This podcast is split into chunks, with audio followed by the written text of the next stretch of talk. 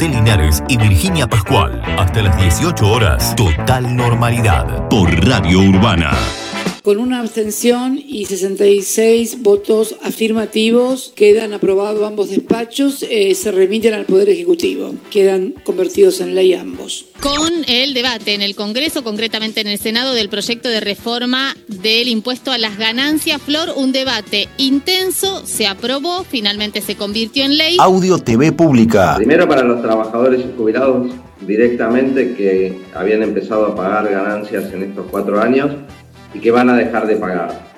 Segundo, para la economía, como decías vos, porque esto es un montón de recursos que se inyectan en el consumo, en la compra de mercaderías, de servicios. Esto va a reactivar el trabajo de muchas otras personas, porque los mangos que se ahorran ahora los trabajadores y los jubilados no se van a Panamá, a una cuenta offshore, ni se compran dólares, se invierten y se gastan en el consumo, en bienes y servicios para ellos y su familia. Y la tercera es que por fin tenemos un gobierno que cumple las promesas. Eh, esto es muy importante también. Hay que acordarse que cuando Macri asumió, o mejor dicho, cuando Macri hizo campaña decía que en su gobierno nadie iba a pagar impuestos a las ganancias. Ningún trabajador iba a pagar impuestos a las ganancias. Bueno, se duplicó la cantidad de trabajadores que pagaban impuestos a las ganancias en estos cuatro años y a los únicos a los que se les bajó el impuesto es a las empresas.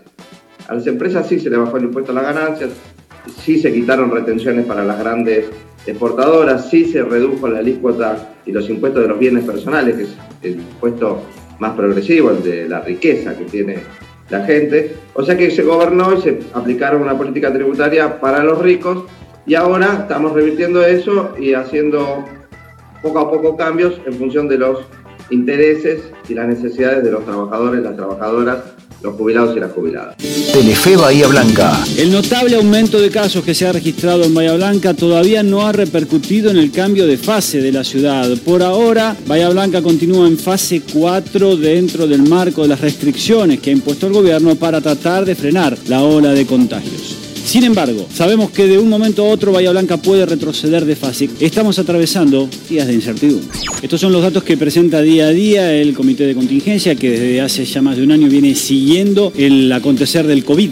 Y en las últimas 24 horas han detectado 185 casos positivos. Uno puede decir, bueno, Menos que en los últimos días. Sí. pero este número sigue siendo gigantesco para Bahía Blanca. 185 no parece nada, pero si nos plantamos en octubre del año pasado, en el momento de pico máximo de la pandemia hasta aquel momento, 185 era un número altísimo. El dato positivo de hoy, no hubo víctimas fatales, si queremos ver el vaso medio lleno, pero es una situación complicada. El dato positivo es que hay cada vez más personas vacunadas, esto es cierto. Los hospitales, allá lo decíamos, están en una situación crítica, pero todavía eh, hay lugar, hay posibilidad de atención, hay respiradores, hay camas disponibles, pocas, pero hay. Audio Canal 7 Bahía. La ocupación eh, en hospitales que hay en la ciudad, acá estamos con Clínica Médica eh, COVID, la ocupación es de 54,9%, con un total de camas de 164, aumentó notablemente el número de camas porque ayer había 138 habilitados y se amplió este número a 164. Pacientes con COVID internados son 68 y también hay internadas 22 personas que están sospechosas de tener la enfermedad. Vamos ahora al área de terapia intensiva COVID, donde la ocupación es de 57,1%. Y pasamos a los respiradores que están en uso atendiendo a la patología COVID. Eh, la ocupación es del 52%. Total de respiradores habilitados para atender esta patología son 29. Ayer había 25. También se sumaron respiradores para la jornada de hoy. Ocupados de esos son 15 y desocupados se mantienen 14 respiradores para alguien que presente alguna complicación mayor que requiera la asistencia de un respirador. Audio LU2. El secretario de Gobierno Municipal, Adrián Yular, se refirió a las medidas que se aplicarán en Bahía Blanca luego de los anuncios del Gobierno Nacional y el bonaerense.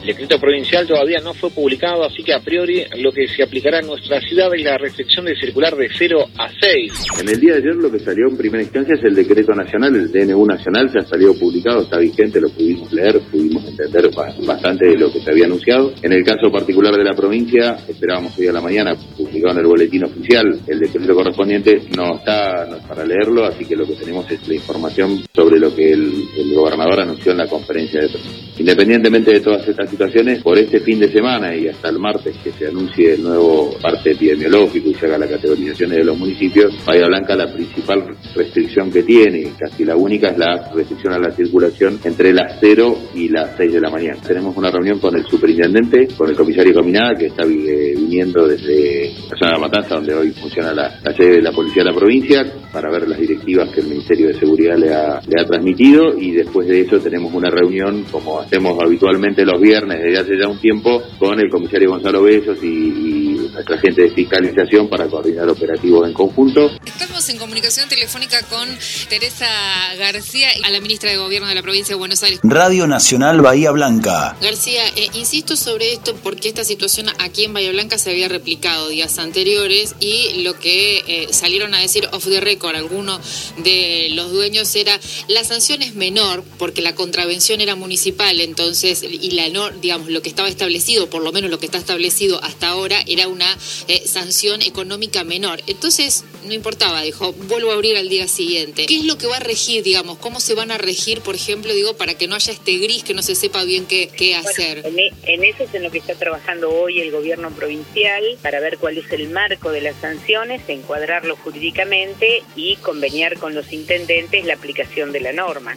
Supongo que hoy eh, la gente de gobierno que está considerando este, el esquema a aplicar, lo que va a tener considerado es que la multa sea de tal sustancia que realmente signifique una, una sanción porque si alguien vende una entrada de una fiesta donde en el valor de la entrada, clandestina, ¿no? Donde en el valor de la entrada se considera una bebida y la cobertura del organizador de la fiesta para pagar la sanción, echa la ley, echa la trampa, lo que vamos a considerar seguramente serán multas de mayor monto. Ahí vamos, la primera mañana. cuántos contagios están llevando a cabo en la ciudad, cuántos testeos se están realizando. Y ahora vamos a la otra cara de la pandemia, a quizás el lado más optimista, el lado que genera un horizonte de, no, de finalización o por lo menos de, eh, de alivio de esta pandemia y de los contagios, que tiene que ver con la campaña de vacunación, porque la campaña continúa y sigue con números récord. Por eso, para saber cómo fue esta semana en la ciudad de Bahía Blanca, es que está en línea el titular de Región Sanitaria Primera, Maximiliano Núñez Fariña. Este optimismo nos da la posibilidad de decir de que tenemos 42.280 personas vacunadas en total de Bahía Blanca, de las cuales 37.600 son de la primera dosis y 4.630 son de la segunda dosis. Nosotros de la parte epidemiológica siempre decimos que la vacuna es la herramienta de prevención primaria por excelencia y fundamental que se usó y se sigue usando en todas las partes del mundo. Pero a esto que agregarle sí o sí hasta que no, no haya inmunidad. Todo el mundo, el, el uso el uso entrenamiento psicoinicial Sí. y eh, lavado frecuente de manos. En la, en la región sanitaria 99.394 personas, que calculo que hoy vamos a llegar a las 100.000 personas en, toda la región sanitaria. Ese es un número muy importante, más sabiendo que vamos a llegar casi a un gran porcentaje, 50% de lo que nosotros tenemos como aspiración a nivel regional. Eh, la gente que se ha anotado en el vacunante PBA y ahí demuestra la voluntad de cada una de las personas a vacunarse. Hoy nosotros tenemos inscritos en Medio Blanca 111.000 111.000 personas, un gran porcentaje, que casi un 65% de gente que no tiene enfermedad de riesgo y es, la- es el mayor porcentaje. Lo importante en esto es que ese porcentaje sea el mayor de aquellas personas que sí tienen grupo de riesgo, que sí tienen criterio de, de vacunarse, pues es importante convocar a todos los adultos, adultos mayores, Por un lado, eh, lo que es la campaña de vacunación y cómo se sigue avanzando buscando la inmunización de la población. Y por otro lado, lo que tiene que ver con la gestión de la pandemia. En fase 4 van a tener una restricción horaria total entre las 0 y las 6 de la mañana. ¿Crees que estas medidas van a ayudar a bajar, un- a bajar los contagios? todo aquello que disminuya la circulación de gente va a hacer la distribución del, virus. Venimos eh, manifestándolo de todo el arco político y de todo el arco sanitario. Estamos muy preocupados y estamos ocupados en que el sistema sanitario de Bahía Blanca no sature, lo mismo que el sistema sanitario de la región sanitaria. Entendemos que en cuanto a la vacunación, ¿hubo algún tipo de cambio para las personas mayores de 60 años que hayan perdido el turno para vacunarse? ¿Cuál es la situación en este momento? aquellas personas que hayan por ahí perdido el turno por alguna razón X, eh, que, se, que, que se acerquen a la posta sanitaria. Y en la posta sanitaria, quien se encarga de, de- va a empezar a armar un horario para que esa gente pudiera vacunarse. Audio Futurock. Bueno, muy bien, y como les decíamos, comenzamos la mañana charlando con el ministro de Salud de la provincia de Buenos Aires, con Daniel Goyán. Nosotros, con las vacunas que ya tenemos, eh, que, no- que nos están llegando hoy, eh, que son las Sputnik del último vuelo, tenemos eh, asegurada la posibilidad de vacunar de acá hasta el miércoles, jueves de la semana próxima, cubrir prácticamente a la totalidad de la población de 70 años que está inscripta, que es la enorme mayoría, eh, creo que son 1.300.000 y tenemos inscritos 1.200.000. Pero digo, eh, de los mayores de 70, 70, 80, 90, ya tendríamos prácticamente ese universo cubierto, tenemos el universo de los trabajadores de la salud cubierto, cosa que hoy valorizamos de una manera extraordinaria, porque esta ola la gente que se te enferme todos los días en los hospitales, no quiero ni pensar lo que sería. José Linares y Virginia Pascual. Hasta las 18 horas. Total normalidad. Por Radio Urbana.